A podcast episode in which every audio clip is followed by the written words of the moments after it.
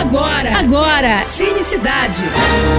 Cinecidade. Cinecidade. Com Renata Boldrini. Nicolas Cage, a gente bem sabe que tem uma carreira um tanto irregular, né? Tem tanto filme bom quanto muito ruim na filmografia. Mas quando ele cai num bom filme, bom roteiro, boa direção, aí mostra o quanto Nicolas Cage é realmente um grande ator.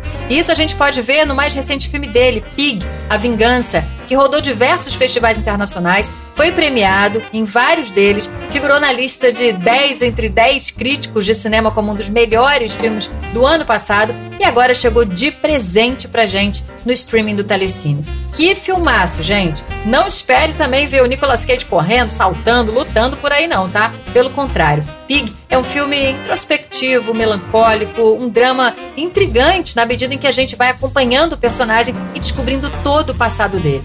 Cage vive um cara solitário que mora numa cabana na floresta e tem um porquinho de estimação que tem um dom ali de farejar trufas e assim ele as vende e vive disso. Até que um dia o porco é roubado. Daí pra frente, olha, espere uma das melhores atuações da carreira do Nicolas Cage. Assista. É isso, tô indo, mas eu volto. Sou Renata Boldrini com as notícias do cinema.